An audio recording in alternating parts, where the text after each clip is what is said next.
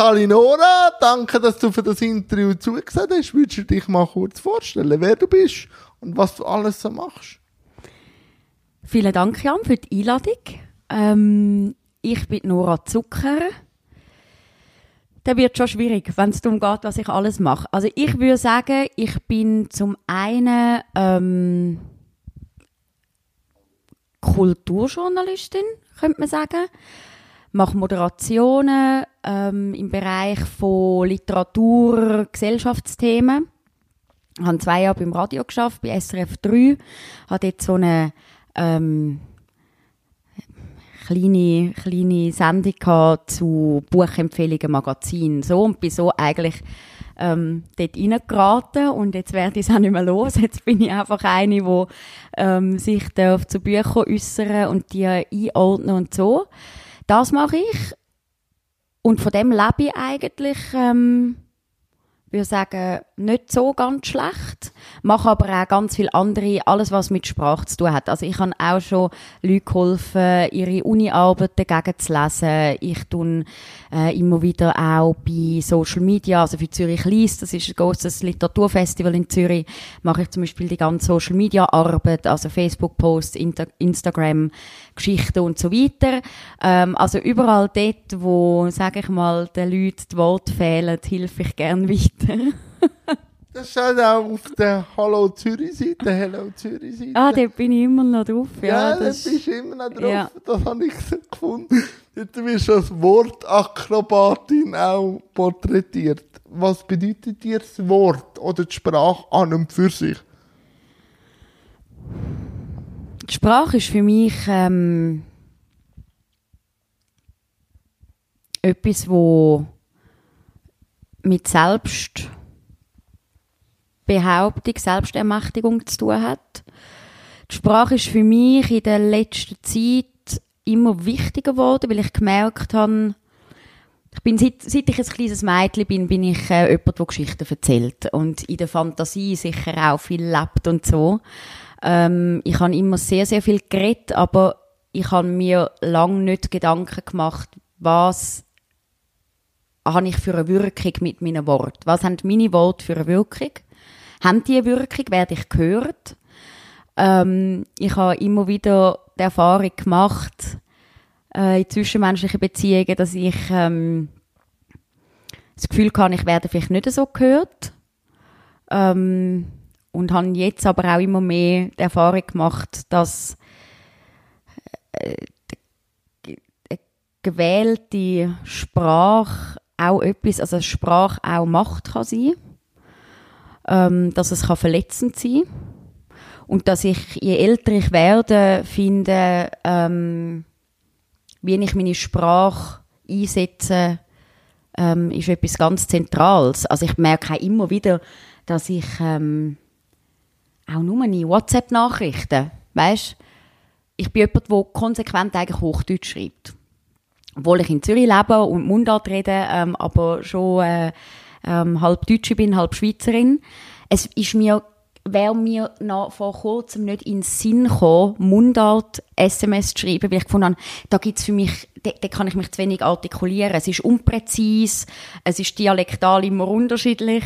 Ähm, und habe aber immer wieder Situationen mit, mit Freunden von mir, die finden, Nora, das ist so formal, wenn du Hochdeutsch schreibst. Und ich mache das konsequent, weil ich finde, ich möchte mich so genau können ausdrücken, wie es geht.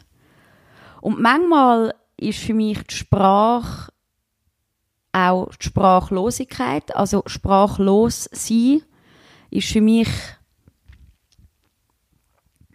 also wenn ich nicht mehr mag reden, dann ist es dann, dann ist es dann ernst. Also ich habe selten Momente, wo ich das Gefühl habe, es fehlen mir die Worte.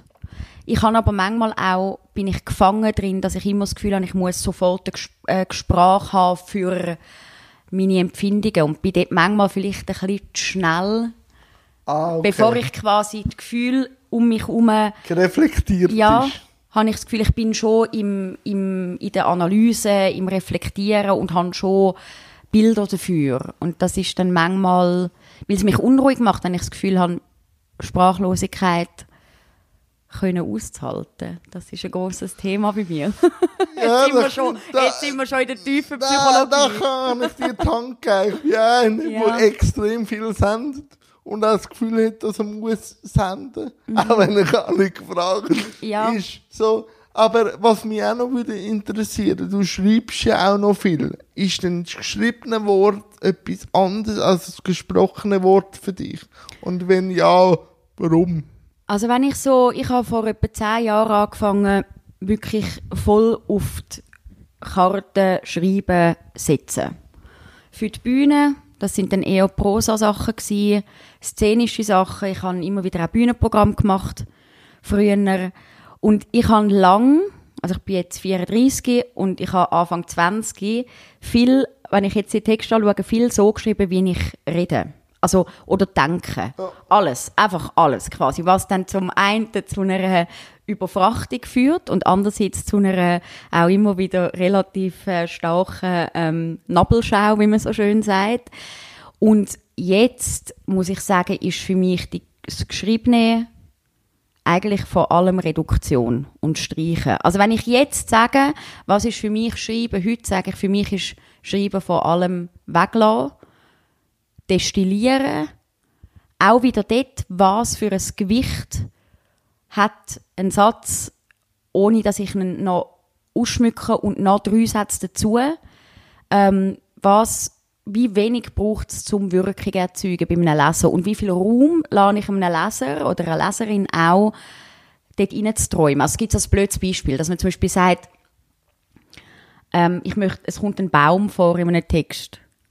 Soll ich dann exakt beschreiben, wie der Baum beschaffen ist? Soll ich genau schreiben, was es für eine äh, Sorte von Baum ist? Ist es eine Linde? Ist es ein Ahorn? Ist es äh, eine Birke? Oder sage ich einfach Baum?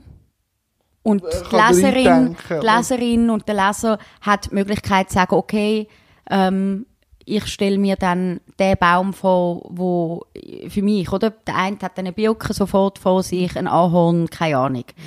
Das, sind, das sind Entwicklungen in der geschriebenen Sprache. Es ist jetzt so ein, Ja, spannend, ja, ja. alles gut. das hat auch immer wieder zu mega grossen Krisen geführt. Ich, mag ich das aushalten, zu schreiben, wenn ich eigentlich merke, für mich ist, ist Schreiben, also gerade ähm, die Prosa, etwas, wo nicht ohne den eigenen Entwicklungsprozess für mich funktioniert. Also meine Sprache, meine geschriebene Sprache entwickelt sich und wächst mit mir selber mit. Und es ist halt wirklich teilweise großartig, zurückzugehen und Text von vor zehn Jahren zu lesen und zu finden, ah, was immer geblieben ist, was konsequent sich durchzieht, ist einfach der Humor. Also der Humor in meinen Text oder schräge Bilder oder, oder Szenen, wo irgendwie ähm, so ein bisschen schief sind, das ist etwas, wo ich merke, das zieht sich durch, seit ich schreibe. Weil das ist etwas, was mit mir als Beobachterin von, meiner, von meinem Blick auf die Welt zu tun hat. Und das ist etwas, wo ich finde, ähm, ja, das zieht sich durch. Aber ist auch noch schön, wenn man so sieht, dass man sich ja weiterentwickelt, oder? Also, wenn man Text von mit 20 Jahren wo man sagt, ja, ist jetzt, der ist jetzt nicht gut gealtert, aber es ist ein Wegbegleiter gewesen zu dem, was ich ja war, oder? Ja, und vor allem, es gibt immer wieder Texte, und ich sage, ah, da hat es ein interessantes Bild drin. Ja. Oder da hat es einen interessanten Satz oder einen interessanten Teilsatz oder einen spannenden Dialog. Und dann vielleicht kommt schon vor, dass ich aus altem Material etwas kann rausnehmen kann und das nochmal überarbeiten. Also es ist ein bisschen wie ein Steinbruch. Also du schaust ein bisschen, was hast du für Material und äh, Wie vielleicht... Quintessenz gefunden ja, hast. ja, und ja. Und wie geht man jetzt darum, wenn man jetzt den Text schreibt und man ist völlig überzeugt und für einen stimmt Mhm. und dann gibt man das der Öffentlichkeit. Mhm. Und die Öffentlichkeit hat verschiedene Blickwinkel. Mhm. Wie geht man mit diesen Blickwinkeln um? in dem Moment, wo ein Text von mir nach außen geht, ähm, das kann aber auch, also das kann sein, dass ich mit einem Text auf die Bühne gehe. Das kann sein, dass ich einen Text für äh, ein Magazin schreibe. Ähm, also das ist ja, pff, wenn es journalistisch ist, dann nachher kann man's, dann, dann sind andere Kriterien, die ich finde, sind relevant, oder? Da kann man dann sagen, okay, das interessiert jemand, das hat Fakten, wo, wo spannend sind, das äh, hat eine gute Sprache. Aber bei der Prosa-Text ist es natürlich schon so, in dem Moment, wo ich mit etwas nach Hause trete, ähm, weiss ich jetzt, macht das etwas mit den Leuten? Jetzt, jetzt werden sich da, können sich da Menschen Meinungen bilden. Ähm, dort darf ich nicht mit etwas halbgarem äh, raus und mich nachher wundern, wenn jemand findet, du, das ist irgendwie sprunghaft oder unfertig. Oder ich entscheide mich bewusst dafür und sage, ich probiere etwas aus. So habe ich lang geschafft. Okay. Gerade so Anfang 20, als ich gesagt habe, ich probiere, ähm, Text nach Hause zu tragen und schaue, was sind die Reaktionen, wo lachen die Leute, wo verstehen sie etwas nicht. Das weiss jetzt das Publikum, hat das Publikum damals natürlich nicht gewusst. Aber für mich ist das auch ein Ansatz gewesen, zum überprüfen, was funktioniert.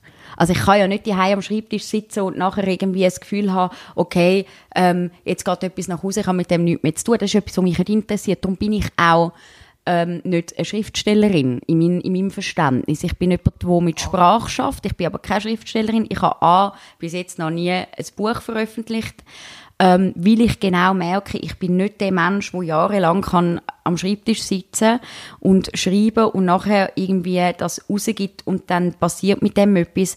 Das ist nicht meine Art, wie ich... Ähm Sondern du machst Beobachtungen und dann tust du das schreiben. Ja, ich wollte in der Interaktion sein. Mich interessiert die Bühne, mich interessiert... Ähm, die Reaktion vom Publikum. Ich bin jemand, wo ich bin eigentlich ein, ein Bühnenkind. Äh, ja, vielleicht hätte ich auch mal noch sollen äh, eher ins Theater, ich weiß es nicht. Aber ja, ich, ich merke, dass das ist für mich nicht mehr heutzutage. Ich habe lange das Gefühl gehabt, ich bin erst dann Autorin oder jemand, der mit Sprache arbeiten wenn ich kann ausweisen kann, dass ich eine Publikation habe. Das ist jahrelang mein innerer Kampf gewesen. Erst dann darf ich mich Autorin nennen. Nein, heutzutage ist das keine Währung mehr, die äh, relevant ist. Ich meine, ich habe unterdessen glaube ich, eine Öffentlichkeit, wo ich muss sagen, für mich ist das okay. Ich bin einmal dort, ich bin mal da, ich mache dort etwas, da etwas. Was sich bei allem durchzieht, ist, es ist immer, ob es eine Moderation ist oder ob es ein Text ist, es ist immer die Arbeit an und mit der Sprache. Wie wird die Literatur geschätzt, deiner Meinung nach, deine subjektive Meinung nach? Jetzt auch so Sch Schriftstück, wird das geschätzt? Also du meinst jetzt die Literatur als ja. einfach als äh, Kunstrichtung? Ja. Ja, keine Ahnung. Ich meine. Aber das heißt schon genug. Ja, sie hat einen schweren Stand. Und zwar auch darum, weil äh, die Leute natürlich weniger lesen. Ähm, die gedruckten Bücher ist eh die Frage, inwiefern dass die nicht schon überholt sind von anderen ähm, ja, von, von E-Books eh oder von Hörbüchern oder was weiß ich. Aber die Literatur ist auch in ihrer Vermittlung, finde ich, noch nicht dort, was sie können. Der Literaturbetrieb ist nicht ein Betrieb, wo, also, so frontal Wasserglaslesungen. Autor sitzt auf Bühne, liest aus seinem Text, ähm, dann findet ein Autorengespräch statt und im Saal sitzen 300 Leute. Ähm, pff, ist überholt eigentlich, aber es ist, der Literaturbetrieb ist langsam, sehr, sehr langsam und, und ängstlich, würde ich sagen. Warum ängstlich? Ja, weil man hat es immer so gemacht und, und man macht es gerne so. Da bräuchte es schon noch ein bisschen mehr Mut oder es bräuchte Leute und das ist das, was mich halt interessiert. Ich meine, ich frage mich auch immer wieder, warum bin ich dann immer noch in dem, in dem Betrieb tätig, wenn ich mich manchmal auch ein bisschen als Paradiesvogel dort drin wieder entdecke. Trotzdem reizt es mich. Es reizt mich so lange an einem Ort zu sein, wo ich das Gefühl habe, es ist für mich nach wie vor spannend, Phänomen, also Phänomen zu beobachten. Aber... Erzähl mir mal von dem Phänomen, das du jetzt gerade beobachtest in der Literatur, wo die fasziniert? Ja, aktuell ist es schwierig, weil halt immer noch wenig Live-Veranstaltungen stattfinden, oder? Aber quasi ja, vor Corona kann man sagen, ähm,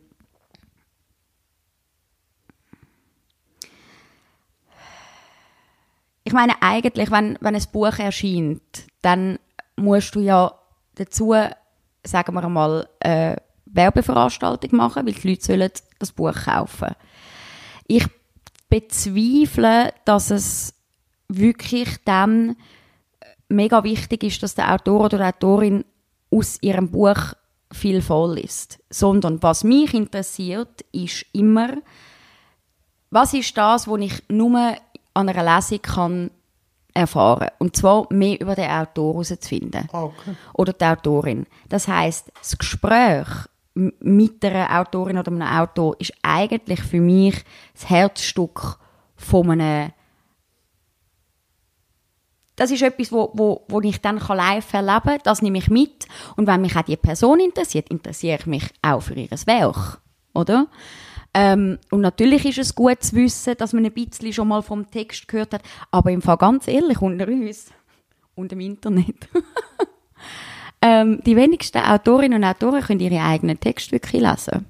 Und das ist dann manchmal richtig anstrengend, wenn du eine Lesung hast und es wird angekündigt, ähm, es wird 40 Minuten Lesung geben und 20 Minuten Gespräch. Da bin ich dann immer latent nervös, weil es könnte dann extrem lange 40 Minuten sein, wenn du manchmal das Gefühl hast, Autorinnen und Autoren sitzen so am, am Lesetisch und denken, hm, okay. Und du hast das Gefühl, sie lesen den Text ums erste Mal. Aber sie haben vielleicht fünf Jahre an dem Text geschafft, oder? Und dann gibt es wieder Ausnahmeerscheinungen, die brillant sind, wo du musst die live Wer ist denn gehört das? haben. Ähm, der Sasa Stanisic ist ein Autor, der irrsinnig gut liest.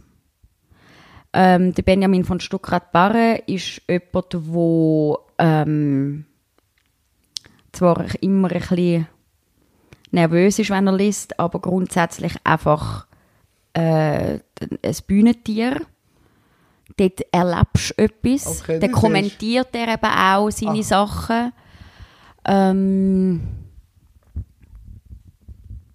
ja, jetzt so ganz spontan. Ja, du. nicht mehr mehr. Schon. Kann mir einen ein oder anderen schicken, wenn es noch Zeit Ja. kommt, dann kann ich noch einbauen. Wie siehst du die Literatur jetzt mit Social Media? Verändert sie sich? Vor allem, wenn ich jetzt so Twitter anschaue, wo es nur auf 130 Zeichen reduziert ist. Für Vermittlung von Sprache. Also Sprache oder Literatur, ich meine, das sind nicht ganz die gleichen Ja, Sachen, aber bleiben wir bei der Sprache. Ja, ähm, ja, sind wir auch wieder beim Thema von der Reduktion. Also ich merke, ich habe angefangen zu twittern ähm, vor ein paar Jahren, weil ich gefunden habe, mich, mich challenge das oder fordert mich raus, die kurze Form. Es ist ein bisschen wie früher noch gewesen, wo du dein, dein Nokia 3210 gehabt hast. Und du hast ja auch, was ich zum Beispiel dort, ich habe horrende Handyrechnungen gehabt, weil ich einfach nicht gesehen habe, dass nach 100, was ist es, 180, 140, 160 Ja. So um den Dreh. Ja. und dass, wenn dann ein neues SMS anfängt, kommt quasi 140 Schrägstrich 2, oder? Also nächste Seite. Dann kostet es ja immer wieder nochmal 20 Rappen. Da habe ich mich einmal gewundert, warum ich so riesige Rechnungen habe. Ah, weil ich einfach einmal ganz lange und geschrieben und geschrieben und habe nie gesehen, dass es wieder ein neues SMS quasi macht. Und eben, das immer wieder beim Mitteilen und Ausdrucken und so weiter. Aber Twitter hat mir zum Beispiel extrem geholfen, zu sagen, wie kann ich pointiert etwas beschreiben. Und, und Twitter ist bei mir wirklich ein Tool, um meine Alltagsbeobachtungen ähm, zugespitzt formulieren. Vielleicht manchmal nur einen Dialog. Und ich liebe Twitter. Also ich finde es extrem cool, dort Sachen auszuprobieren, ähm, weil es wirklich mit Schärfung zu tun hat, mit pointiert sein und mit Reduktion. Und du siehst sofort, ob etwas funktioniert. Weil du tust dann den Tweet quasi absetzen und dann geht es mir nicht mal darum, äh, wie viel mal retweetet oder geliked, sondern wenn ich ihn dann wieder zwei, drei Tage später auf Twitter gehe und es wieder lese, merke ich ja schon allein bei mir, hat es funktioniert. Und meistens funktioniert es. Nein. Ja, das ist, aber wie findest du allgemein so Kommunikation auf den Social Media Kanälen? Manchmal ist es eine Einbahnstraße. Also manchmal habe ich das Gefühl, lese ich viele Sachen, die einfach senden, senden, senden. Ohne, ohne. Und ich bin eh jemand, also was ich nicht mache, ist, ich äh, habe mich nie einlassen oder ein, ja, einlassen auf die, i- Diskussionen in den Kommentarspalten. Also auch nicht bei, bei Zeitungen. Ich wünsche auch nicht. Also, du Ja, also- Mehrwert. Ich merke, wie, dass mich das nicht interessiert, weil ich wie merke, es ist dann immer, es geht gerade um Meinung und dann geht es um, um Haltung Gegenthese. und so und dann ist es immer mit einer Grundspannung und einer leichten Aggressivität und ich muss sagen, das beelendet mich, ähm, vor allem beelendet es mich. Und da bin ich natürlich einfach auch wieder ähm, sehr pingelig, aber einfach, dass die Leute nichts drauf geben, auf die Orthographie, auf die Art, wie sie sich ausdrücken und ich dann nach halber muss irgendwie verschwobelte, falsch geschriebene Sätze lesen, um zu verstehen, dass jemand jetzt den anderen gerade einfach blöd anpumpt. Das ist mir einfach für meine Zeit effektiv schade. Dann nachher bin ich lieber auf Twitter und tue ein bisschen was irgendwelche Leute, die ich sehr verehre, wie sie auf Twitter schreiben, ähm, gerade machen. Das gibt mir mehr. Und ich habe ein bisschen seine Texte ein bisschen ähm, überflogen. Dann Oh, geht- jetzt kommt's. Und dann geht es ja meistens, nein, es geht mir gar nicht so. Es geht, äh, was Quintessenz ist, dass es sehr um Gesellschaft geht, um Personen. So, was fasziniert dich an der Gesellschaft und was fasziniert dich an der Person? Ich glaube, der Mensch, ähm, das Gegenüber, in Beziehung treten mit Menschen, ist das, was mich am Leben behaltet. Ich glaube, das ist Also etwas... die Interaktion so. Ja, ich interessiere mich unglaublich fest für alle Menschen. Ich habe relativ gute Social Skills, dass ich auch schnell mit Leuten äh, ins Gespräch komme. Ich nehme alles, ich habe sehr viele Sensoren, ähm, dass ich alles um mich herum extrem wahrnehme, was manchmal auch nicht so einfach ist, weil das auch im Gegenzug bedeutet, ich habe nicht so viel Filter. Aber ich beziehe mich auch nur äh, auf dem Weg jetzt zu dir da an. Ich nehme alles wahr, ich, ich auch über Was ist dir aufgefallen? Komm, erzähl. Ich bin in einem Viererabteil gesessen, ähm, mit zwei Herren, alle, wir alle drei schön mit Masken, vorbildlich. Und dann hast du ja einfach nur noch die Augen, oder? Ja. Du hast zur Kommunikation. Und ich habe mich dabei ertappt, bin ich quasi, bin als Letzte in das Viererabteil eingestiegen oder angesessen und sitze an. Und meine erste Reaktion ist, ich schaue die zwei gegenüber mir fremde Leute an und lächle. Und in dem Moment habe ich gemerkt, ja, gut, ähm, das mit dem Lächeln ist wie so für Katz, aber, Aber auf den Augen so, oder? Also, So die Lachfältig. Genau, genau. Und dann haben die auch zurückgelächelt. Also ich habe es zumindest so interpretiert. Und nachher merke ich, dass ich halt einfach so auf dieser Zugfahrt vom Zürich Hauptbahnhof bis auf Zug ähm, halt wahrnehme. Ich, ich studiere die Leute. Also klar bin ich auch, ich habe Musik gehört und so, aber in dem Moment schaue ich, was machen die. Der eine hat Zeitung gelesen, ah, was liest der für eine Zeitung, ah, spannend und so. Dann träume ich rein. Das sind für mich Ah, okay. alles, ohne jetzt romantisch zu sein und zu sagen, die Autorin sieht überall eine potenzielle Figur für eine nächste Kurzgeschichte. Nein, aber das ist Aber- doch das, was mich, was Ja. mich interessiert. Wie, wie, was ist die Körperhaltung von Menschen? Ähm, so, und weiter ist einfach das mit, für mich ist es lebensnotwendig, im Austausch und in der Interaktion mit Menschen und gleichzeitig ähm, gibt es halt das schon sehr abgegriffene Zitat, der Mensch ist des Menschen Wolf, oder? Also gleichzeitig so fest, wie ich mich auch für Menschen interessiere und offen bin und so, so fest weiß ich auch, dass ähm, der Mensch auch einem kann sehr unheimlich sein und dass es immer äh, auch eine Komponente von Unberechenbarkeit hat, äh, gerade wenn, wenn man in nähere äh, Interaktionen tritt, weil man sich zeigt. Ich bin jemand, der sich sehr schnell sehr zeigt und meine, das ist der Nähe. Aber ich kann auch immer wieder lernen, dass ich, weil ich sehr eloquent bin, sehr wortgewandt bin, ähm, auch Leute kann äh, einerseits verzaubern und andererseits aber auch verschrecken. Und mir selber immer auch so ein bisschen über die Sprache, und wir beim grossen Thema von der Sprache sind, habe ich ein bisschen ein Schutzmäntel, weil mir fällt immer noch etwas ein. Ich kann immer schnell reagieren und das noch schön ausdrücken. Das kann für ein Gegenüber extrem herausfordernd sein. Für mich ist es aber quasi wie Auch ein bisschen Schutz. Schutz und auch ein Spiel.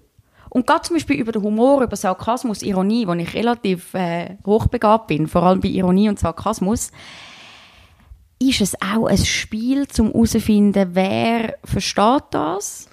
Also, äh, das Unterdeutige vom Sarkasmus. Weil Sarkasmus ist ja nicht nur immer lustig, sondern Nein, ja auch nein. äh, einen grossen Anteil an Wahrheit einfach Ja, verpackt. ja. Und für mich ist es halt immer ein gutes Zeichen, wenn ich Leute kennenlerne, wo, wo ähm, dort auch eine gewisse Empfänglichkeit haben bei Ironie und, und sarkastischen Momenten, oder? Weil, also ganz ehrlich, aber ähm, so, wie ich in die Welt raus schaue und im Moment erlebe oder halt bisschen immer wieder, wie es der Welt gerade geht und uns in dieser Welt, also bei allem, wo wir unfassbar privilegiert sind, da in der Schweiz können zu leben, etc., etc., ähm, bin ich sehr, sehr froh, habe ich ähm, einen gewissen Humor, der teilweise äh, mal schwärzer ist, mal weniger. Das ist bei mir auch eine Überlebensstrategie. Ich kann es schon einpacken. Also. Und gleichzeitig finde ich, muss man immer überlegen, wo kippt es dann. Also du Ja, kannst es- es die kann Leute, oder so, kippen. also tief sarkastische Menschen, die immer nur senden und sarkastische Sprüche so, das erschöpft sich dann. Und das ist dann auch wieder eigentlich ähm, ein, ein Zeichen für mich von, von, von Verlorenheit und von Überforderung und Einsamkeit auch. Das ist ja dann auch nicht mehr interessant. Es geht ja wie bei allem im Leben immer um eine gewisse Dosierung Ja, und ein Maß. Oder, aber ich sag dann auch, ich bin sehr auch sarkastisch und manchmal mit Ironie arbeiten. Aber wenn ich dann merke, dass mich eben immer sarkastisch irgendwie. Nein, du hast ja, es ist ja auch dann, es, es macht eine Front Ja. und es tut ja auch ähm, etwas unterbrechen. Es geht ja nicht weiter. Es Und gibt dann ja keine ich, was willst du mir sagen? Also weißt dann gehe ich oh, Front an und sage, was Ja. willst du mir sagen? Mit diesen paar Beispielen, die du immer wieder aufwirfst, kann ich nichts anfangen. Du musst mir sagen, um was es geht. Und dann ist es manchmal das Gegenüber schon auch ein bisschen überfordert, dass man dann wie probiert zu heben. Aber das ist Fall etwas, Jan. Also, das machen im Fall nicht viele Leute. Und du bist in dem für mich auffallend stark, dass du anstehst und fragst und nachfragst und die Leute herausforderst. Das ist im Fall nicht etwas, wo finde ich, sehr kultiviert wird. Ich bin aber immer auch ein Schläufer gewesen. Also ich kenne Ja. die Seite vom Schläufen. Ich kenne sie sehr gut. Das passiert mir manchmal auch oft. Aber ich bin manchmal eher der, der jetzt eher auf die Seite schwankt. Ich stehe hier und kann nicht anders. Also, dass Mhm. ich eher mich einfach so zeigen, wie ich bin. Dass ich schlagfertig bin, weiss ich. Das muss ich nicht mehr erfahren. Also, also nicht mehr so erfahren, wie ich es früher erfahren habe. Darum will ich lieber eine andere Seite ein bisschen kennenlernen. Aber ich nehme dich ja auch oft wahr, wenn ich deine Geschichte ein bisschen anschaue, dass du jetzt auch ein bisschen die Seite vom Underdog kennst, oder jetzt, wenn wir gerade aufs Thema zurückkommen, und auch Thema vielleicht Versehrtheit oder nicht mehr so ab der Norm. Und wo hakt es denn bei diesen zwei Seiten? Norm und ein bisschen anders als Norm? In der Kommunikation. Ja, also ich glaube, ähm, also quasi, wenn man dann auch drauf kommt um Thema Körper und Versehrtheit und so, mit dem Unfall, den ich hatte Ja. vor zwei Jahren, ähm, alles vorher, also meine Arbeit und auch die Literatur, die mich interessiert, vor allem die Gegenwarts, die deutsche Gegenwartsliteratur ist so in dem Bereich, wo ich mich auskenne, Ja. habe ich mich immer für die Figuren interessiert, also Figuren, Autorinnen und Autoren, wo sich für Brüchigkeit in Biografien interessieren, wo mir, wo mir Text vorlegen, wo ich das Gefühl habe, okay, da bin ich am, am, am Ursprung von seelischer äh, Auseinandersetzung von Figuren, wo sich wo ringen mit der Welt, mit sich, wo es aber nicht immer nur um den Weltschmerz geht. Und ich bin ja so arm und äh, äh, alle sind, die Welt ist ungerecht und ich bin irgendwie, ich werde nicht gesehen, äh, so, sondern wo es spannende Auseinandersetzungen gibt von Figuren, wo, wo Brüche aufzeigen. Brüche interessieren mich. Also Brüche von sich oder Brüche von der Gesellschaft? Ja, das ist ja dann immer Ja, ich- eins, oder? Also das, das, das glaube ich, wie du hast, äh, Underdog ist ja quasi der, wo, wo vielleicht unterschätzt wird, nicht ganz dazugehört. Das muss aber gut gemacht sein, weil irgendwann wiederholt sich. Das ist ein klassisches Motiv in der Literatur. Ähm, ja, die hat das nicht dazugehören, darum äh, äh, irgendwie aus dieser Einsamkeit raus wird man dann Schriftstellerin oder Schriftsteller. So, mit dem muss man einfach einfach nicht mehr kommen. Also ich finde, da muss dann schon noch ein bisschen mehr passieren. Aber das hat mich schon vor meinem Unfall extrem interessiert, weil ich gefunden habe, dort passiert bei mir, dort zieht es mich an. Ähm und dann hatte ich den Unfall, gehabt, den schweren Verkehrsunfall. Und muss ehrlich gesagt sagen, jetzt nach zwei Jahren, das ist ziemlich genau zwei Jahre her, bin ich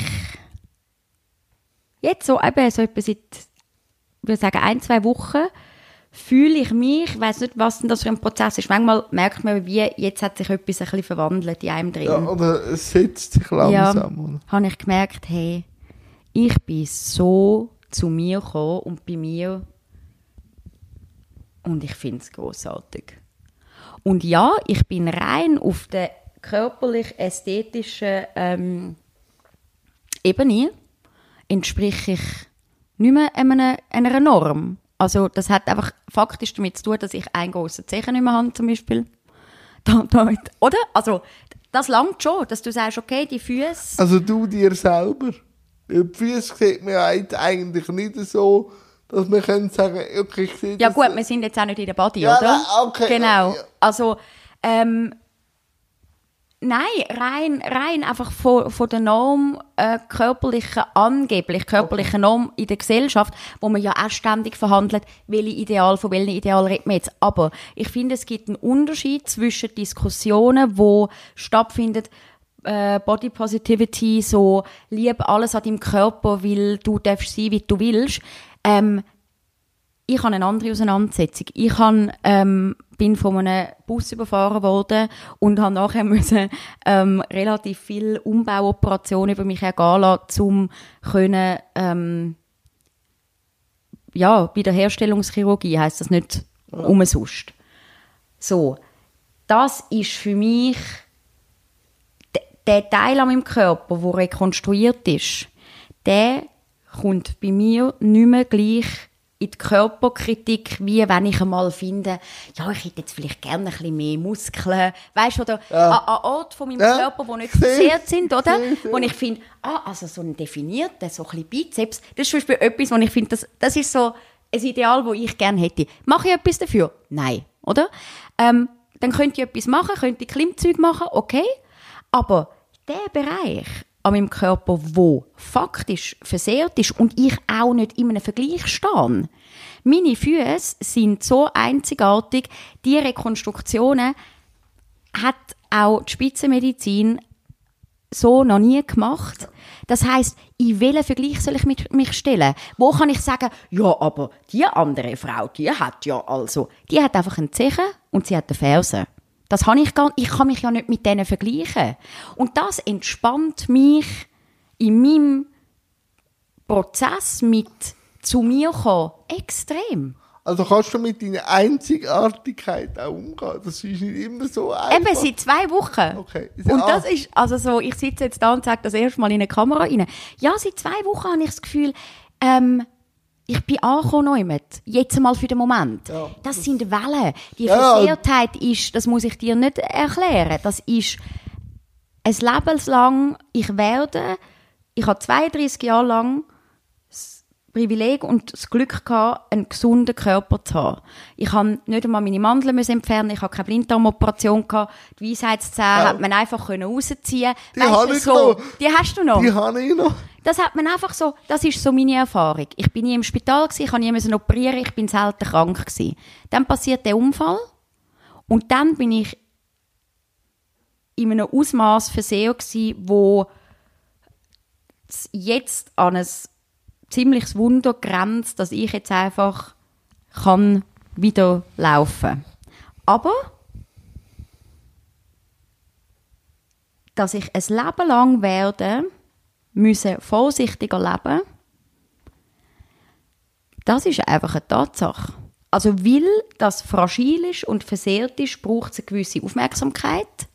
Und es Ausbalancieren zwischen nicht nur dort der Fokus, ich habe jetzt zwei Jahre lang nichts anderes gemacht, als das ist ein verdammter 100%-Job gewesen. Wie, wie komme ich in, ein, in eine, etwas Dynamisches rein? Wie viel Raum gebe ich dieser Situation, dem Körper, dieser Seele, wo ein Trauma hat, wo ähm, das vielleicht auch nicht versteht, Ungerechtigkeit, Ausgrenzung, nicht wollen mit dem umgehen, aber müssen anschauen, weil anders geht es nicht, weil es so körperlich ist, dass ich muss jeden Morgen, wenn ich aufstehe, das Erste ist, wenn ich aufs WC muss ich auf die Füße, oder? Und ich werde ab dem ersten Moment, wo ich aufwache, damit konfrontiert, dass ich jetzt wieder aufstehen muss. Also kann ich mir ja jeden Tag kann ich mich entscheiden. Du musst auf das verlassen auch, oder? Ja, und wie, wie kann ich mich verlassen? Und ich kann mich leider eben einfach mal gut verlassen, mal nicht so gut verlassen, weil die Füße machen auch ein bisschen, wie es wollen. Und das auszuhalten, ist das, eine Aufgabe, oder, wo, man, wo einfach andere Menschen auch haben und andere Menschen aber jetzt auch nicht haben. Und ich muss jeden Morgen wache ich auf und treffe eine Entscheidung und die bedeutet, gebe ich dem jetzt Raum und bin nachher den ganzen Tag irgendwie nicht gut drauf, weil ich finde, ja, blöde Füße. Mhm. Oder sage ich, okay, hallo Füße, wir handeln das, wir kommen durch den Tag und bin vielleicht mit dem Kopf schon ähm, in der Küche und weiß, ah, was trinke ich jetzt am Morgen für einen Tee, was so, oder? Wählen, das ist mental, das ist eine Entscheidung, aber die treffe ich jeden Morgen und auch immer wieder mehrfach am Tag. Das ist schon anstrengend, nicht? Ja. Aber ich glaube, der Mensch hat, oder das habe ich jetzt auch über mich gelernt, über ähm, Widerstandsfähigkeit und zäh. Ich bin, glaube ich, so ein zäher Mensch. Manchmal schaue ich mich so an und denke, ich bin ja jetzt nicht ein wahnsinnig ähm, ich bin ja eher ein kleines Persönchen, irgendwie 1,59 groß und jetzt auch nicht irgendwie sehr massig. Aber wie zäh ich bin, wenn ich mir das überlege, wie viel Masse das würde haben, die Zähheit, dann wäre ich, glaube ich, im Fall so. Ja. Hey, aber das mit dem Raum einnehmen mhm. von, von Versehrtheit oder jetzt auch Behinderung, da habe ich lange auch zu kämpfen gehabt. Also, ich habe lange die Jahren sie ohne der Behinderung grossen Raum zu geben. Das kannst du vergessen. Das, das wird, aber es ist nachvollziehbar, es ist normal, das, oder? Das, das muss man gemacht also, haben. Du kannst es schon. Ja, aber das aber ist nicht gesund. nein, es ist nicht gesund. Und es holt dich ein. Ist verdammt anstrengend. Mhm. Und es ist, und es zahlt dir immer doppelt zurück, Behinderung. Ja. Also, es federt ja. einfach voll eins rein, oder? Ja. Und darum, Darum bin ich dann auch oft unter Kollegen. Mhm. Manchmal eher der Spielverderber, weil ich weiss, wenn wir jetzt irgendwo hingehen, ja. kann ich dem Platz von der Behinderung nicht gerecht werden, wenn jetzt die Unterlage, äh, wenn es jetzt kiesig ist und ich mein äh, Dings nicht kann mitnehmen, meinen Zugmotor, dann bin ich schon hilfsbedürftig. Und dann und dann auch merken, ja, das gesagte Wort, wir helfen dir gern. Und das ist immer ein grosser Vorwurf an die Leute. Die haben wirklich die Intention, zuerst zu helfen. Aber ich weiss, was dann für ein Rattenschwanz dran hängt. Dass dann wirklich sie müssen immer helfen, solange ich dort bin. Dann bin ich dann eher der, der sagt, nein, ich gehe nicht dort hin weil ich wollte nicht die Hilfsbedürftigkeit und ich wollte auch nicht zur Last fallen. Und dann ja. merke ich, ja, und dann bin ich wieder im Clinch mit mir selber. Mhm. Weil ich habe die Leute gleich gern und will mhm. gerne die Zeit mhm. mit denen geniessen. Und dann probiere ich immer irgendwo einen Deal zu machen. Früher habe ich auf Behinderung geschissen und habe einfach gesagt, ich gehe jetzt. Aber habe mich selber unwohl gefühlt. Und dann habe ich auch die ganze Gruppe abgezogen. Und seit ich sage, nein, ich komme jetzt einfach nicht mit, aus dem und dem Grund geht es mir besser und die Leute können mich auch verstehen. Also Wording oder auch mhm. äh, die Sprache ist enorm wichtig. Und manchmal einfach sagen, nein, Auch wenn die mir sagen, ich, wir helfen dir. Aber ich bin 60 Kilo, wenn die mich umeinander lüpfen. Ja, aber weißt, sie hat ja damit zu tun, dass man, und dann kommt die Sprache wieder, äh, wieder so zum äh, Zug, wie du sagst, ähm, dass auch wenn es den Leuten dann vielleicht ein gutes Gefühl gibt, es ist ja andersrum, gibt es ja den Leuten manchmal auch ein gutes Gefühl, wenn sie können helfen können. Das ist so. Und man darf manchmal auch sagen, und das habe ich mega fest gemerkt jetzt in den letzten zwei Jahren, ich habe wie so das Gefühl gehabt, ich habe Phasen gehabt, da bin ich wieder Buddha gewesen. Ich habe gefunden, hey, es ist einfach, ich habe überlebt. Ich lebe. Ah, vielen Dank, Universum, Schutzengel, Ja. Spitzenmedizin Ja. Hey, bis ich mir eingestanden habe, dass ich auch jetzt nach dem Unfall einmal einen Tag habe, wo es mir einfach, wo ich keinen Bock habe. Wie vorher auch. Ich habe so mir einen Stress gemacht, bis noch vor kurzem, dass ich immer muss, ähm, irgendwie, äh, dankbar sein und demütig sein. Und irgendwann ist es im mit der Demut auch mal einfach gut. Und dann darf man auch mal sagen, hey, es ist im Fall einfach ein Scheiß. Es ist nicht cool, wenn du musst so viel, also ich meine, ich habe jetzt quasi nicht die Rollstuhlsituation mit dem Kies, oder? Aber ich habe zum Beispiel die Situation, ähm, sagen wir, ich weiß, ich bin neu mit verabredet, wo ich noch nicht weiß, wie ist die Beschaffenheit vom, bin den Weg noch nicht gegangen, oder? Das kann sein, es ist irgendwie, äh, also es wird auch immer, da werde ich immer schneller, aber wenn ich neue Wege mache, also das kann ein bisschen etwas schief sein, Ja, das, das ist von Auge, das ist von Auge ist nicht einmal sichtbar, dass der Mhm, Weg uneben ist und ich habe einfach mental eine Herausforderung, wo ich dann eben nicht mehr telefonieren kann, wo ich nicht mit jemandem, der mit mir läuft, kann schwätzen, wenn ich es erst mal mache, oder? Ähm, irgendwie neu mit runterlaufen, auflaufen, un ungewohntes Gelände und so, ist für mich eine Challenge. Ähm, fordert ganz viel von mir und fordert aber auch die Achtsamkeit und das in dem Moment Ja. sein und so. Das hat auch positive Seiten, Ja, dass man Moment, sagt, ah, ich, ich bin so- so bei mir und so achtsam. hey, aber im Fall ganz ehrlich, manchmal ist im Fall auch gut. Ich weiß, ich Weil, weiß.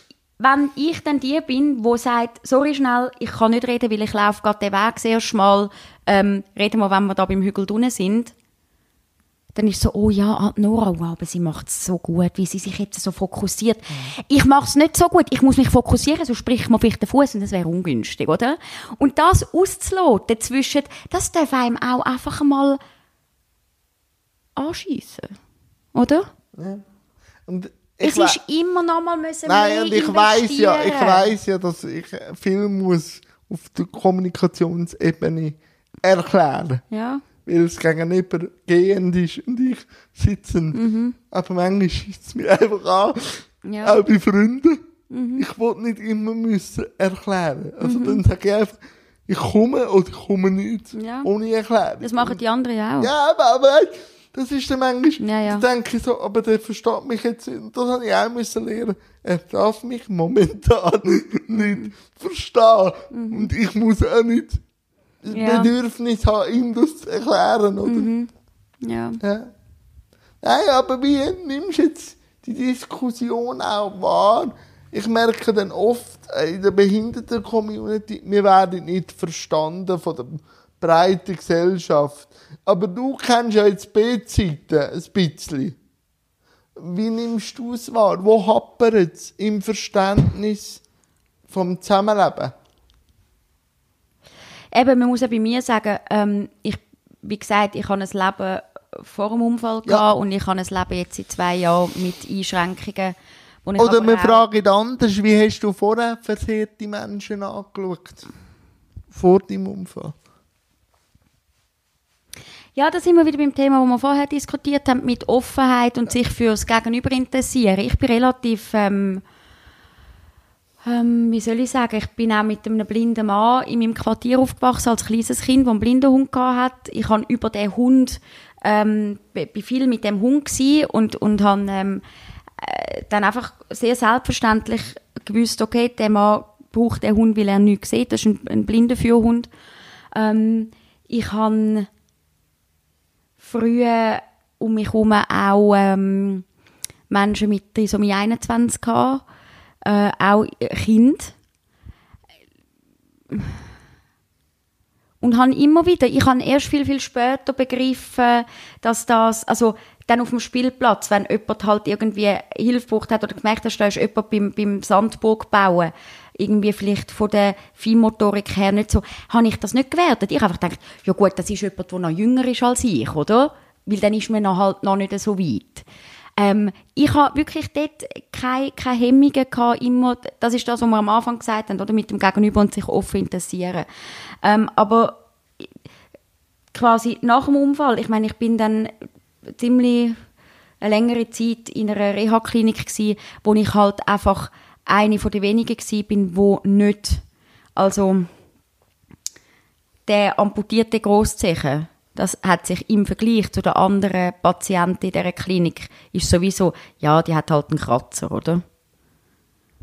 Weil dort halt, ja, ja, aber das, da, da findet dann schon so ein Vergleich statt, wo dann Beine ja. fehlen, Arme fehlen, Arme und Beine fehlen, wo du plötzlich den Körper ähm, siehst, in, und das ist mein Alltag gewesen. und selbstverständlich, oder? Und dann kommst du aus der Klinik raus und plötzlich bist du mit dem amputierten Zeche in deinem Umfeld die Einzige, oder? Ähm, ah ja. Oder? Also das ist so das, wo ich mich bist drin... eigentlich etwas vom Kleinen nach ja.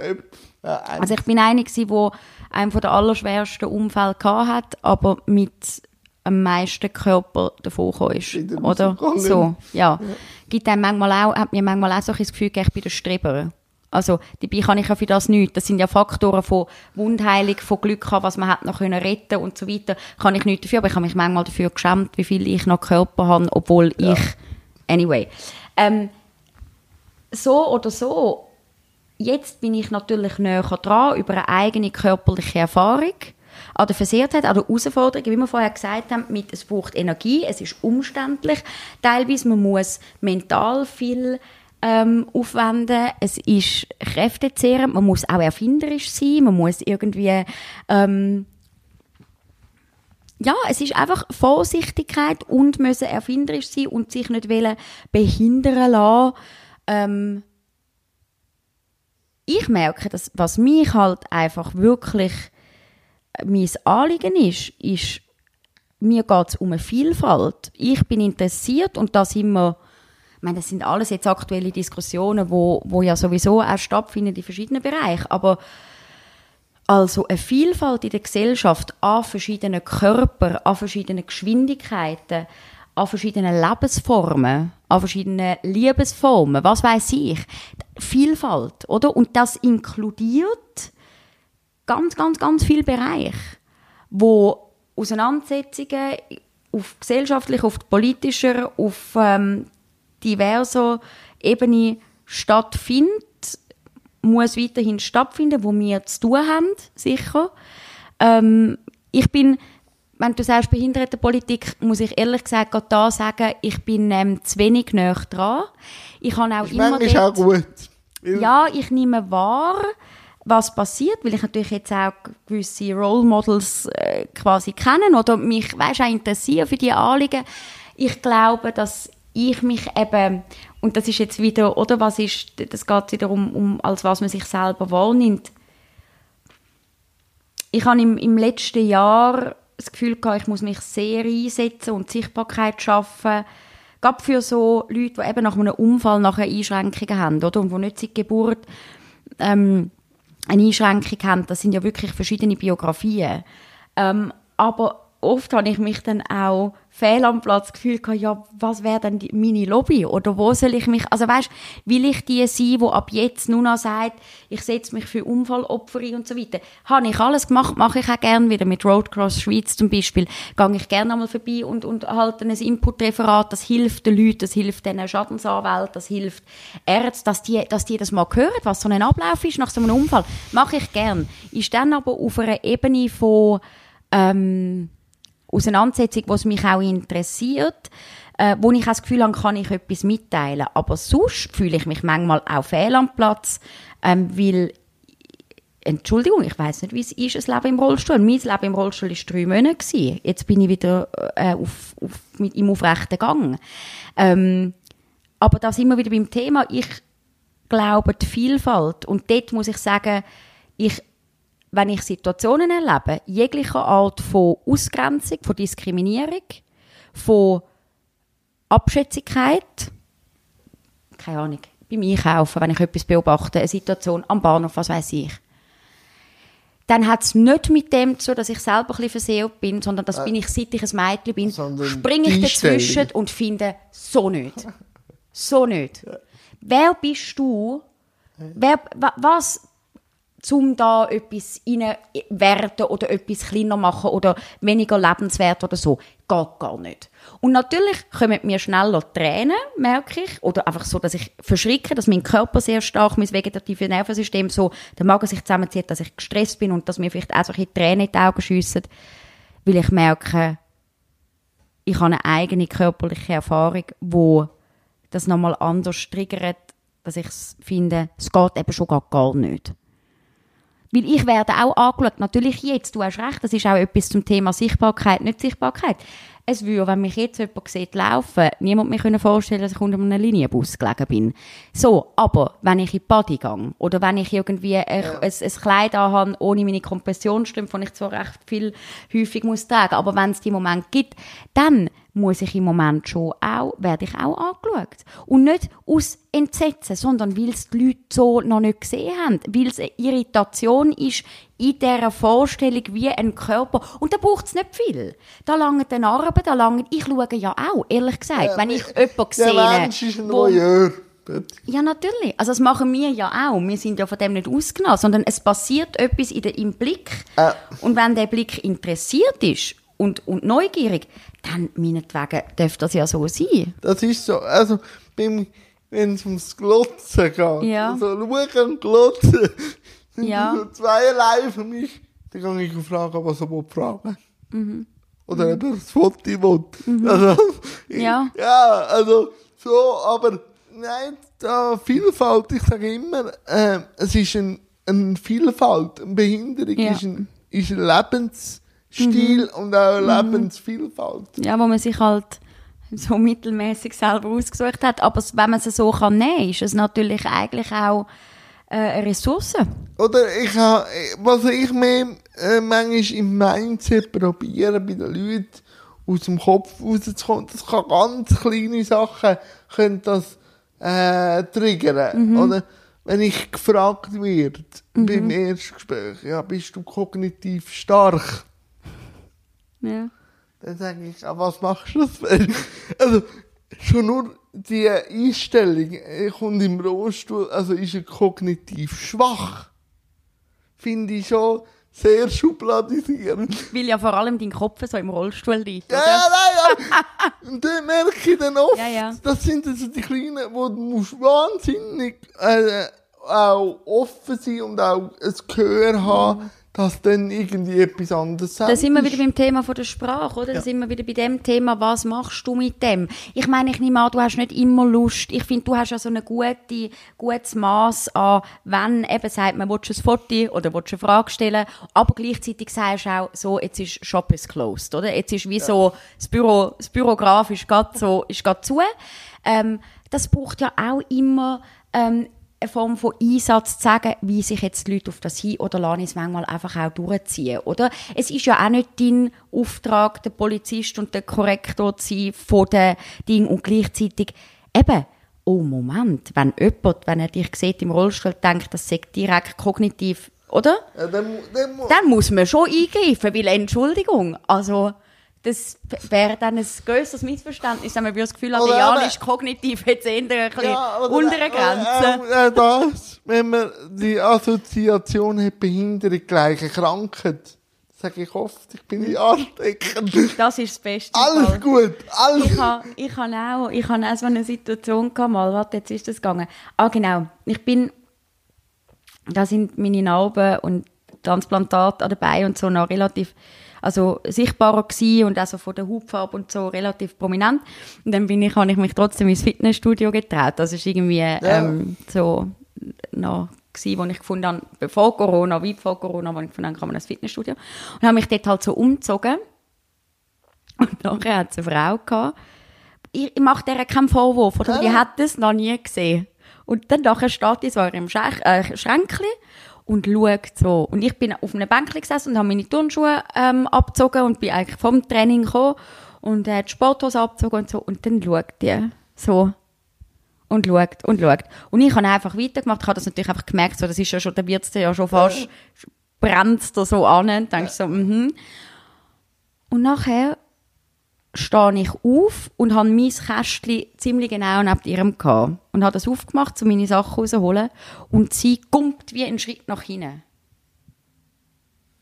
Und dann habe ich gesagt, also, ich, tut mir leid, es ist wirklich nicht ansteckend. Das ist so. Also, wenn Sie das auch wollen, dann ähm, müssen Sie sich schon ein bisschen mehr bemühen. Schönen Tag. Hey, und dann habe ich gefunden, so, wow. Dann habe ich in dem Moment natürlich so übertun innerlich und habe so Sprüche gemacht zu mir und gesagt, gefunden, du komm. Und drei Stunden später habe ich gekühlt. Äh? Also, wenn jemand einen Schritt nach hinten kommt, weil Nein. er meine Beine sieht, dann denke ich natürlich schon, also um Himmels Willen, die Aussetzungen, oder? Und wenn du konfrontiert wirst mit, ja, wenn sie nicht gescheiter sterben, so, dann fragst du dich schon auch so. Also wie meinst du das? Also weißt, ich habe, die Story habe ich jetzt auch schon oft erzählt, aber ich erzähle sie immer wieder gern. Natürlich ist das ein 80-jähriger Mann gewesen. So. Und wir haben zusammen Reha verbrochen nach meiner Nierenoperation. Und ich bin dort ins Zimmer reingekommen, hat mich schon schon angeschissen, in so ein altes Pflege Ja, ja. Reha-Zentrum müssen gehen mit 25. Ja. Aber ich habe gleich müssen.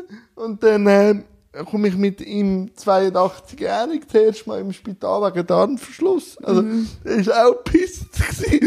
Und so. Und dann hat er mich gefragt, Graf, der Name? Sag ich, ja. Und dann so weiter. So. Sind Sie von Geburt an in dem Stuhl? Und in dem Stuhl habe ich schon gedacht, so, hm, Ja. jetzt kommt etwas. Ja, ich, sie, sie, sie Geburt an in dem Stuhl. Und dann er so, wenn sie nicht lieber sterben. Und dann, das, das ist manchmal schwierig. Ich hatte zwei Antworten. Gehabt. Die erste war, was? 82?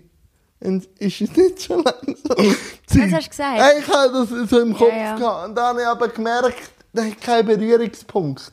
Mit dem ja, Thema. das ist Hilflosigkeit. Und dann habe ich dann ihm erklärt, um was es geht und dass mit der heutigen Medizin alles gut ist, dass es auch ein wertvolles Leben ist.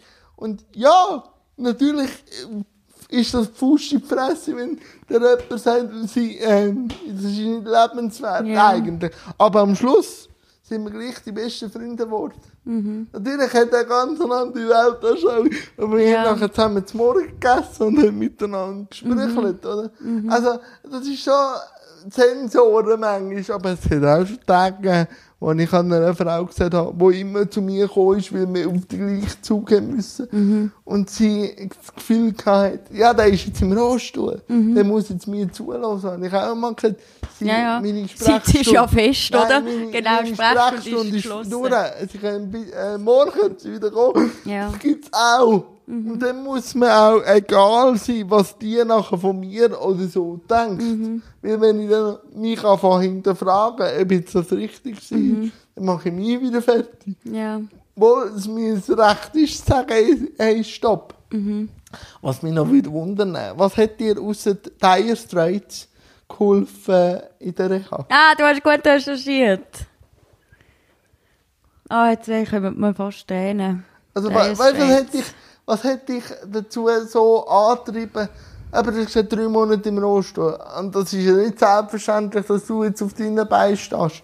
Was hat dich angetrieben? Was ist das innere Feuer gewesen, außer den Brothers in Arms? Ui, jetzt höre ich gerade wieder das Lied, jetzt könnte ich gerade brüllen, krass. Das hat ja übrigens, das hat mich dann irgendwie auch noch berührt. Ähm, ich habe im letzten September, also äh, was haben wir jetzt, 19? Ah, jetzt haben wir 20. Jetzt haben- ja, genau, ja. September 20.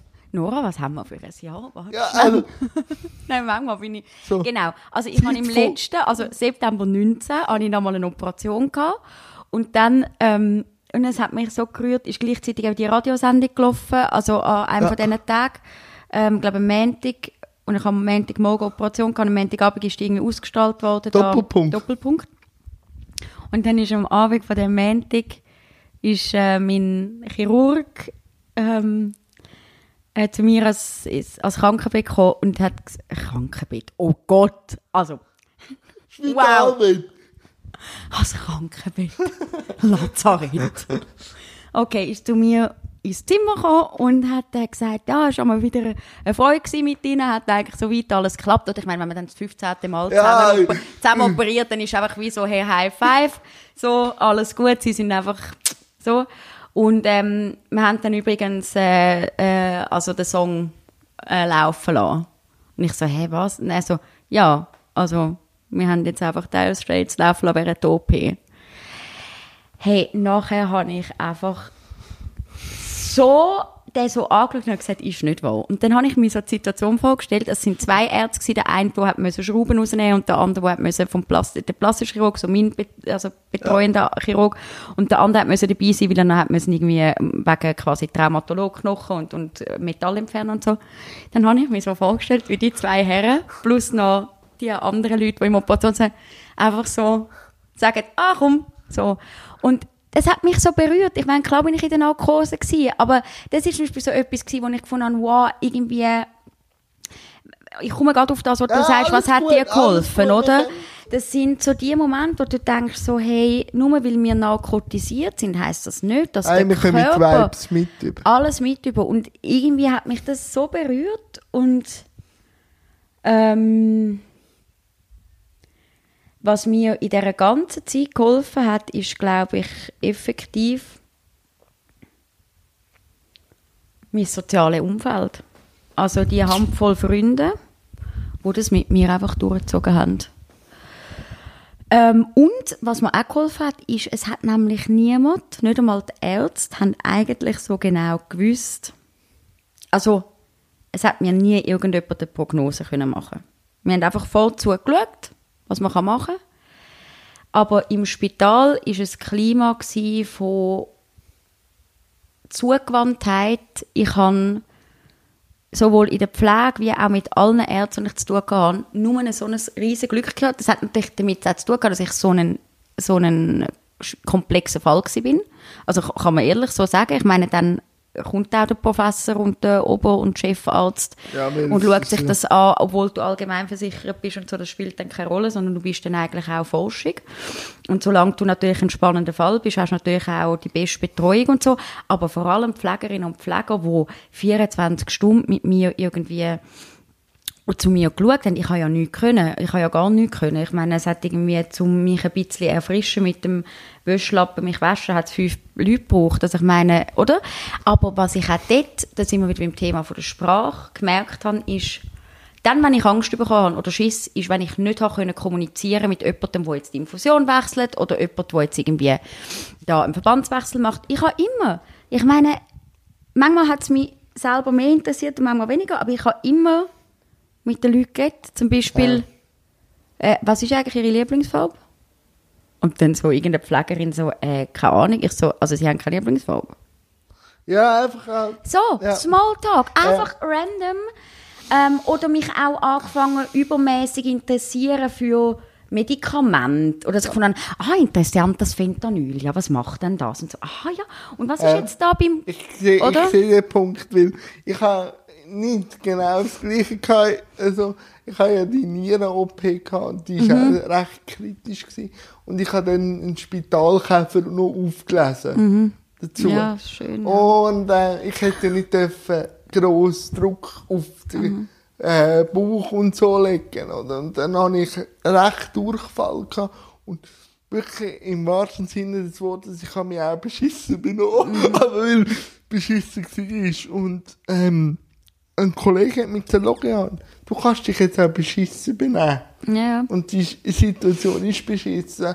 Aber wenn du beschissen tust, Mhm. ist das für dich auch nicht angenehm. Also, er hat mir das wie. Ja, ja. Und dann kann ich dann auch verpläudern und bin fast noch der Liebling von der Station genau. geworden. genau. Und das hat Ja, für mich dann schon... Kommunikation. Ja, es ist das A und das O. Kommunikation und ich habe natürlich auch, ich habe, ich bin sicher äh, die Lieblingspatientin für viel, weil ich auch, aber ich habe mich auch nicht in die Opfer, ins Opfer hineingegeben. Ich habe immer gefragt, wenn zehn Ärzte an meinem, an meinem Bett gestanden sind, Chefarztvisite, wo normalerweise im Moment, Nachmittag zwischen halb vier und vier, sind da Pinguine reingewatschelt, haben sich äh, quasi aufgestellt und dann ähm, hat man mal schnell so, was ist gerade aktuell und so. Das ist nicht eine Interaktion mit der Patientin, sondern du liest da und dann wird unter ihnen gegeben. Habe ich nicht gewusst, dass das eigentlich so, dass es da Kniges gibt, Knigeregeln für was ist bei der Chefarztvisite. Hat mir ja kein Mensch gesagt, ich habe ja keine Übung gehabt. Dann habe ich halt einmal einfach gefunden, ah, jetzt hätte ich auch noch eine Frage. Also jetzt ähm, hat man dort sicher amputiert, wo ist der eigentlich? Und dann so, ja, wahrscheinlich irgendwo schon im, weiß nicht, wo die dann in welchen Kübel tun. Und ich so, ja, hätte man mich ja auch können fragen. Ich hätte nämlich noch gerne so eine äh, Schüttel, weißt Schneeschüttelkugel rein tun. So äh. Schneekugel. Hey, dann ist der Professor und Klinikleiter, schaut mich an und muss lachen und sagt, dann ist dem wahrscheinlich ein vom ersten Mal in seiner Karriere passiert, dass eine Patientin findet, hey, ich bin im Fall da. Ihr interessiert euch quasi von den Knien abwärts, aber da oben gibt es noch einen Oberkörper und ein Gesicht und einen Geist und so. Hey, ich bin da. Und ich habe regelmäßig, ich bin natürlich auch sehr medikamentös eingestellt gewesen, oder habe viele Medis gehabt. Ich habe natürlich manchmal vielleicht auch sehr deplatzierte Sachen gesagt und habe mich aber so, aber also das hat mir nur geholfen, und zwar allen. Ich habe die ja umgekehrt auch challenged, oder? Also wenn ich den Ärzten am Sonntagmorgen erzähle, ähm, irgendwie, warum ich welches Medikament nicht will nehmen weil mich Ketamin einfach an, an eine Zeit, wo ich in Berlin gelebt habe, in, also erinnere, wo die Leute das einfach als Droge auf Partys konsumieren. Ähm, und der Arzt, der Schmerzarzt gefunden hat, ja, aber das ist ja ganz anders dosiert. Und ich gesagt, nein, hören Sie, wenn ich ein schlechtes Bauchgefühl habe, weil ich es mit etwas anderes in Verbindung bringe, mit irgendwelchen Feiereulen, die in der S-Bahn am Sonntagnachmittag sitzen und ich einfach weiss, die haben wahrscheinlich Ketamin konsumiert, dass es dass es tätscht, dann nehme ich das nicht mal in einer Schmerztherapie. Auch wenn ich weiß, es wäre hure gut für mich, es geht nicht. Es fühlt sich falsch an. Und dann komme ich Angst über. Und wenn ich Angst bekomme, dann bin ich, gerate ich in etwas rein, wo ich mich ausgeliefert fühle. Also machen wir es nicht. Dann machen wir, sie werden ja eine Alternative haben in ihrem Köfferli. Oder? Aber das hat auch die Leute andersrum erstaunt, dass ich so mich zwangsläufig muss interessieren und das ist etwas, was ich jetzt erst vor, eben ich habe jetzt gesagt, so zwei, drei Wochen wo ich, oder ein, zwei, drei Wochen, wo ich das Gefühl habe, ich bin so bei mir angekommen, dass ich so extrem heulen und gefunden habe, hey, auch nachher, ich habe mich für jede neue Schuheinlage wahnsinnig interessiert, für Verbandsschuhe habe ich gefunden, wow, wie spannend. Für Maßschuhe habe ich mich interessiert, für Alter von Kompressionsstrümpfen. Wie ich das Gefühl habe, ich muss mich dafür interessieren und fragen, ah, wo werden die denn hergestellt? Ah, in Bayreuth ist die Fabrik, wo die die Strümpfe herstellt. Das ist ja spannend, ja. Ja, ah, im Moment äh, haben sie gar keine Möglichkeit zum Liefern, Lieferverzögerung von sechs Wochen und ich bin so ohne Strümpfe. Hm, ja, ah, spannend, ja. Ich habe immer das Gefühl gehabt, ich muss mich für die Materie und für die Sache interessieren, sonst gehe ich in eine Traurigkeit, in eine Form von, von Leere rein, wo ich nicht weiß, ob ich je wieder rauskomme. Nein. Und das ist mit der Demut, oder? Ja. Und mit der Sprache. Und vor drei Wochen habe ich gesagt, weißt du was? Wer muss sich, warum muss ich mich, ich darf auch mal sagen, es schießt mich an, die Strümpfe müssen anlegen bei 30 Grad. Es ist scheiße. Aber für das habe ich jetzt zwei Jahre gebraucht. Und das ist noch nicht Nein, mal so das lang. Ist, das ist immer, äh, wie vorher schon erwähnt, das Auf und Ab. Manchmal nimmt man das Glas halb voll war, manchmal Ja. halb Aber leer. es haben ja Menschen, die nicht Alles. eine Beeinträchtigung haben, auch. Aber Ja. wegen dieser Situation, ich weiß nicht, wie es dir geht, habe ich das Gefühl, ich bin immer schon früher an dem Punkt, wo ich finde, wenn ich jetzt einen schlechten Tag habe, dann meinen die Leute um mich herum, ja, es ist halt, weil sie vom Bus überfahren worden ist. Weißt du, wie ich meine? Nein, es ist vielleicht einfach, weil ich nicht gut geschlafen habe oder keinen Bock habe zum Arbeiten. Ich kenne es jetzt gerade anders. Mein Vater ist ja gestorben. Ja. Äh, kürzlich. Also für die Leute war es schon immer traurig. Gewesen. Mhm. Sonst Ja. stimmt etwas nicht. Auch wenn der ist freudig oder so Mhm. mit den Leuten redest, dann heisst es, ähm, traust du überhaupt? ja. Ich denke so, ja, aber nicht vor dir. Weil sonst heisst irgendwann auch, musst mit dem können umgehen. Also, ich geniesse den Moment, wo ich jetzt dran muss studieren, vielleicht bei mir daheim, wenn ich einen Film schaue, oder irgendetwas mich an meinen Vater erinnern, dann traurig. Aber nicht, wenn ich rausgehe, dann muss ich in das Glas halb voll anschauen, aber das geht auch nicht für die Leute. Und dann denke ich so, ja, Ja, ich meine, der Tod ist natürlich das ich muss es nicht erklären. Ja, der Tod ist natürlich das grösste Trauma, wo wir alle wissen, der kommt. Und das ist etwas, wo das mit dem, wir haben ja ein paar Mal Kontakt gehabt, telefoniert und so in dieser Zeit auch, wo das passiert ist mit dem Vater. Und da habe ich dich ja immer wieder gefragt, oder? Ja, also Thema Trauer ist natürlich ganz komplex und es gibt ein, ein, ein, ein Konzept in der Gesellschaft, wo man vermeintlich meint, wenn ein Verlust, also jemand stirbt, dann passiert bei den äh, Angehörigen das. Dann gehen sie durch verschiedene Phasen der Trauer. Ähm, das kann ein bunter Mix sein von allen Ja, Gefühlen. nein, Und das ist ja auch, das ist ja wie auch, wenn, wenn äh, keine Ahnung, wenn's, wenn sonstige, vielleicht nicht gerade der Tod, aber wenn, wenn äh, Beziehungen auseinandergehen, dann geht man ja auch in eine Trauer, in eine Veränderung, wieder müssen finden, wer ist man selber und so weiter. Ähm, äh, eben, trauerst du überhaupt? Das ist aber das Aussen und die Leute von außen, die merken, oh, es ist unberechenbar, auf was lasse ich mich Ja, jetzt ein? genau. Weil bei den anderen Leuten, und das finde ich, da muss man ja auch gnädig sein, ist ja ständig da, im Jan ist der Vater gestorben, Ja. im Jan ist der Vater gestorben, das ist der Jan. Was mache ich jetzt? Oh, wenn ich jetzt sage, ich bin gestern in der Body gewesen, oh, das darf ich ja nicht sagen, weil er ist ja trunken. Okay, gut, und dann ist er ja im Rollstuhl. ich sehe dann ist er im Rollstuhl und der Vater ist tot. Also, weißt du, so. Ja, ich sehe schon. Aber manchmal, Oder, aber dann kannst du nicht mehr als entwaffnend sein mit deiner Herzlichkeit und sagen, hey Leute, dann schwätzen wir doch, gehen wir doch in Dialog, oder? Weil, oder dann denke ich, es, es muss mich interessieren. Also, ja, äh, das merke ich auch oft. Äh, schlussendlich muss ja nur für dich selber stimmen. Also weißt du, so. Aber eben das mit dem Humor habe ich auch bei meiner OP. Eigentlich hätte ich sollen bewusstlos eingeliefert werden, weil ich auch so hohe Blutvergiftung hatte. Das sagt auch der Doktor, also der Chirurg so. Und ich sage einfach, ich habe keine Lust gehabt. Und dann habe ich gewusst, was er jetzt soll sagen, oder? Und so, aber dann merkst du schon, sie sind dann wieder da und sind Menschen, sie sind schon Chirurgen, aber sie sind auch Menschen. Nein, Nora, wir waren eigentlich schon fast am Schluss. Und am Schluss, also, äh, hast du noch ein, zwei Fragen, sonst bauen wir die noch ein. An mich. Und sonst ist auch gut.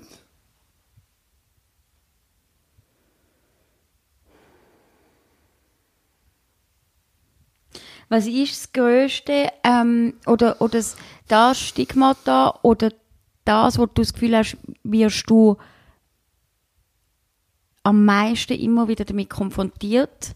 Oder unterschätzt zum Beispiel? Oder was hast du das Gefühl, für was wirst du am meisten unterschätzt? Ähm, es ist schon, also weißt, es ist schon das, was ich angesprochen habe, das wegen dem Kognitiven Ja. oder auch das Kranksein. Weil das gibt es dann auch andersrum.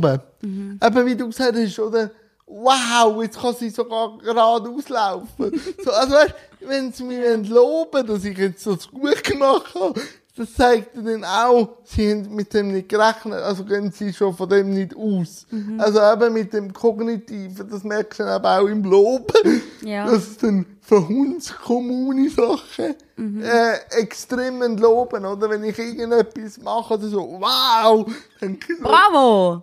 denke so, ja, das macht jeder Mensch auch, weißt du, so, das ist schon das, das die Schublade, die man hat. Und das ist das schon, ähm, es ist nicht normal. So. Ja, ja, eben, aber was ist denn normal, oder? Da, genau. Und das zweite, zweite Frage, ähm, was für ein Buch kannst du mir empfehlen? Cash-Biografie. Warum? Weil es, weil es einfach, es, es zeigt auch, dass, also für mich zeigt es viel auch, man muss mit sich selber glücklich sein, auch wenn du alles hast. Wenn du selber von dir denkst, du hast nicht das Recht zu leben, dann, dann wird das ein Teufelskreis. Also, dann Was, hat denn, was beeindruckt dich am Johnny Cash? Oder wa- was macht ihn aus? Der hat ja auch, der hat ja auch eine brüchige wären wir wieder beim Thema mit den Brüchen. Also muss ich es ja lesen eigentlich. Nein, was mich fasziniert ist, vor allem gegen Schluss, also der Cash hat verschiedene Phasen in seinem Leben, am Schluss die absolute Ehrlichkeit.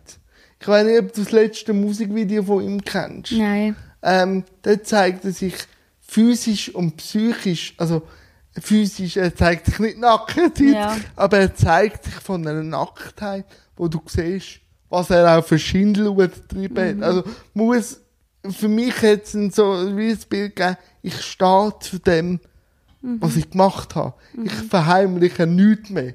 Ich bin so, ich bin halbblind, ich spüre meine Finger nicht mehr, ich zeige das. Und, und das absolute Zeigen, das hat mich fasziniert. Die Sichtbarkeit auch. Darum äh, empfehle ich das. Und halt einfach auch, ähm, du bist Multimillionär, du hast alles und zweifelst gleich an dir. Und musst, ähm, wie soll ich sagen, ähm, ein Ventil haben Ja. von einer Sucht. Ja. Ja, das fasziniert. Gut, was sind Charmante 840 Seiten? Ja, Ist gut?